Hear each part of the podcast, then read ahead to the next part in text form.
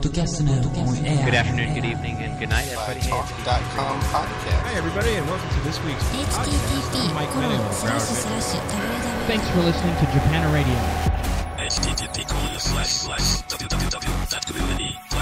Http slash slash www.community.platform.jp slash cell 14 internet radio. Community FM, free paper, mass media, mobile phone, newspaper, e-community platform. Die muziek die je zelf hebt samengesteld. Deze kwam er niet meer in, maar die ga ik nu draaien. De 7 Days, 7 Weeks.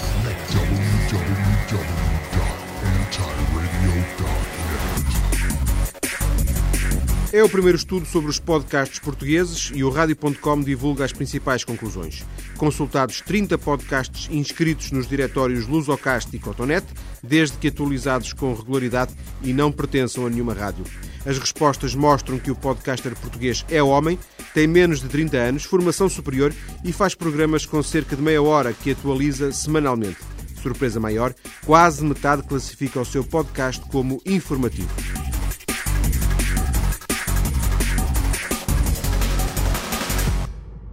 Luís Bonis é jornalista, ligado à rádio, mas foi como docente de jornalismo radiofónico na Escola Superior de Educação de Porto Alegre que surgiu a ideia de ficar a conhecer melhor o que se passa com o podcasting nacional. Bonis consultou os dois diretórios que existiam em fevereiro deste ano, o Lusocast e o Cotonete, e encontrou 30 podcasts com um mínimo de atualização. surgiu ehm, a ideia de incluir também esta matéria eh, numa aula apenas de jornalismo para desenvolver e eventualmente propor alguns trabalhos aos alunos que eh, até aconteceu essa proposta e houve até alguma receptividade para trabalharem este tema. E eh, era importante então conhecer o que é que se passava em Portugal relativamente a este fenómeno que tem outros números, eh, nomeadamente nos Estados Unidos e noutros países da Europa, que não Portugal, e eh, daí surgiu a ideia de fazer este questionário aos poucos, na altura, eh, podcasts que eh, estavam registados no Lusocast e no Cotonete. Não sei, efetivamente, se serão os únicos, porque eh, efetivamente não existe um único local onde todos estejam registados, portanto o trabalho foi feito com base apenas naqueles que estavam nos diretórios Lusocast e Cotonete e na altura eu identifiquei eh, 30 eh, podcasts que reuniam determinado tipo de condições que me interessava trabalhar. Hoje sei que são mais porque, e esta é aliás uma das conclusões uh, do trabalho, é que é um fenómeno que está de facto a crescer em Portugal. Outra condição para passar o questionário foi eliminar os programas que prolongam aquilo que fazem rádios como a TSF ou as da Média Capital, ou seja, só ouviu podcasts pessoais ou, como lhe chama, amadores. Subjacente a tudo isto está, e esta era uma das hipóteses que eu colocava quando avancei com este inquérito, a possibilidade do podcasting significar um novo espaço de expressão, não é? Ou seja, quem não tem voz na rádio, quem nunca fez rádio, eventualmente, ou quem fez rádio e encontra no podcasting uma nova forma de fazer o seu programa, aliás, como eles próprios referem o número de podcasters que já fizeram rádio é de facto reduzido. Eu, esse, esse dado também me surpreendeu. O que significa, acima de tudo, que quem faz podcast nunca fez rádio, portanto nunca teve contacto com a rádio, mas encontrou aqui uma forma interessante de também de fazer o seu programa, não é? Olá, bem-vindos ao segundo episódio do Era uma Vez, um podcast para crianças, educadores e professores. E eu sou a Ádila. Eu sou a Helena. E eu sou o Pedro. Neste episódio ouvimos a Lenga Lenga do Vento, de Maria Alberta Menezes. Vocês sabiam que este texto foi escrito em 1976? E sobre Maria Alberta Menezes, o que há para dizer, Helena?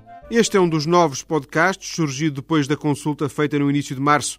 Um podcast que, dedicado aos mais novos, mostra novos horizontes para esta técnica.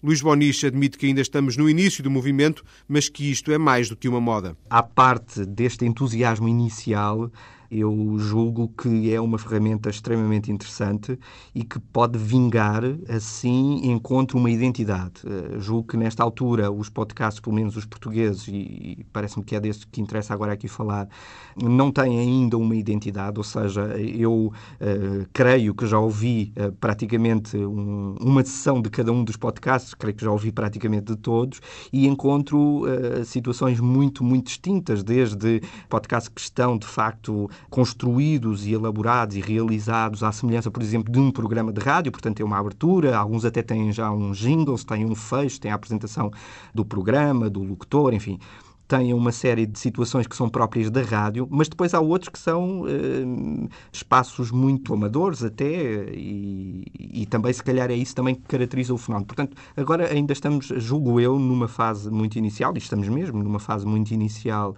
de tudo isto, eh, mas eu julgo que o, o podcasting vai também encontrar a sua própria identidade, a sua forma de fazer. Olá, meu nome é André Alonso. No programa número 34, volto a falar de. Isso mesmo, frango. A primeira receita é de bifes de frango recheados e a segunda de frango assado à la campesina.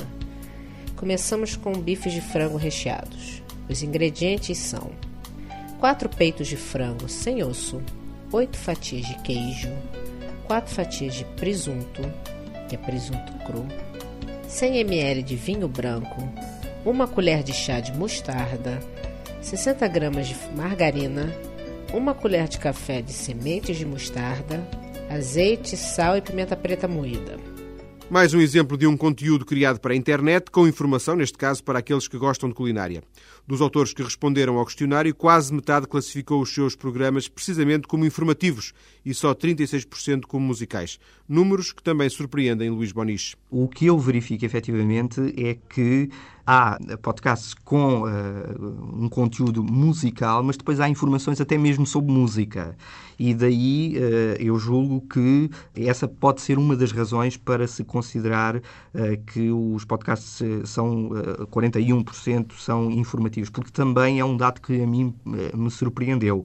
Mas a justificação que eu encontro poderá ser essa, ou seja, eh, podcasts que são de facto musicais, que vivem da música, sobretudo de, de, de música, e depois há eh, informação sobre grupos de música, não é? bandas de música, e depois, quando questionados, eh, consideramos eh, sobretudo podcasts informativos.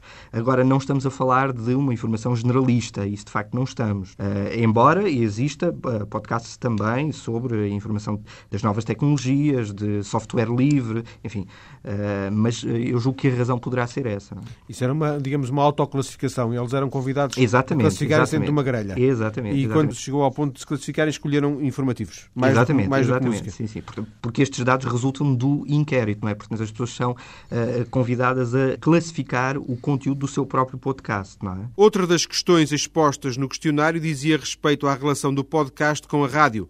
Luís Boniche leu de tudo. Há algumas respostas um bocadinho mais, mais duras, eh, digamos assim, quando chegam-me a referir qualquer coisa deste género, que o, o podcasting está para a rádio como o VHS está para a, eh, a televisão, ou seja, é passado, portanto, a rádio é passado. Uh, e, e, portanto, é, esta é, digamos, uma, uma, uma opinião muito mais apaixonada sobre o fenómeno, remetendo para, enfim, um segundo plano a rádio e não para a ideia da complementariedade. Mas a maior parte uh, da das uh, opiniões de, surgidas dizem respeito à complementaridade. Portanto, os podcasts que responderam ao inquérito entendem que, de facto, a rádio pode encontrar nesta nova ferramenta uma forma de se complementar, de encontrar novas formas de, eh, de conteúdos sobre tudo isso, não é? Para que se adapte a esta nova ferramenta e assim possa usufruir das suas características, não é? A portabilidade e por aí fora. Também é a sua perspectiva? Também é a minha perspectiva. Eu julgo que a rádio uh, deve aproveitar e deve tentar aproveitar ao máximo esta ferramenta que lhe pode abrir uh, portas muito interessantes para a rádio.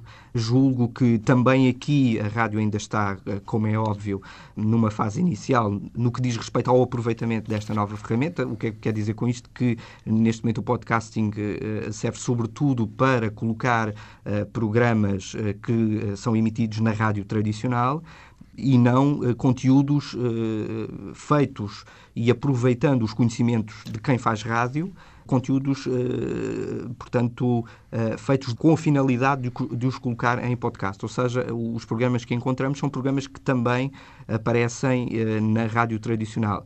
E a rádio poderá também encontrar novas formas de fazer programas já com vista à sua colocação em podcast. Isso pode ser muito interessante. Naturalmente que ainda não estamos nesta fase, eu pelo menos não, não encontro ainda programas nenhums que respondam já a esta exigência, mas eu julgo que a rádio vai também fazer uma reflexão sobre tudo isto e vai, vai aproveitar esta ferramenta que é imensa.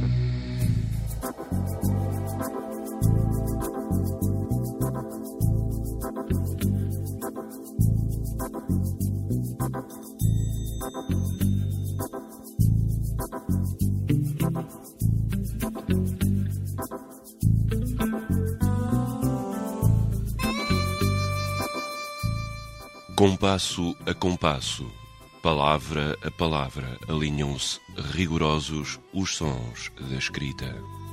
Os podcasts de que ouvimos excertos neste rádio.com foram destacados por Luís Bonis como sendo aqueles que, de uma forma ou de outra, representam um passo em frente nesta experiência ou simplesmente os de que mais gosta. É o caso dos sons da escrita.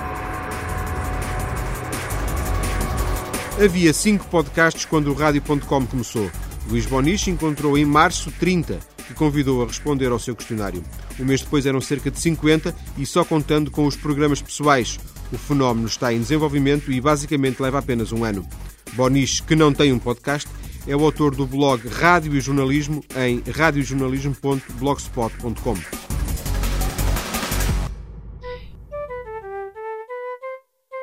Antes de terminar, queríamos agradecer a todos aqueles que passaram nos últimos dias pelo nosso podcast. A vossa opinião e os vossos trabalhos têm sido importantíssimos. Adoramos todos eles. A história que contaram é muito bonita e a música também. O podcast é interessante. Parabéns e obrigado.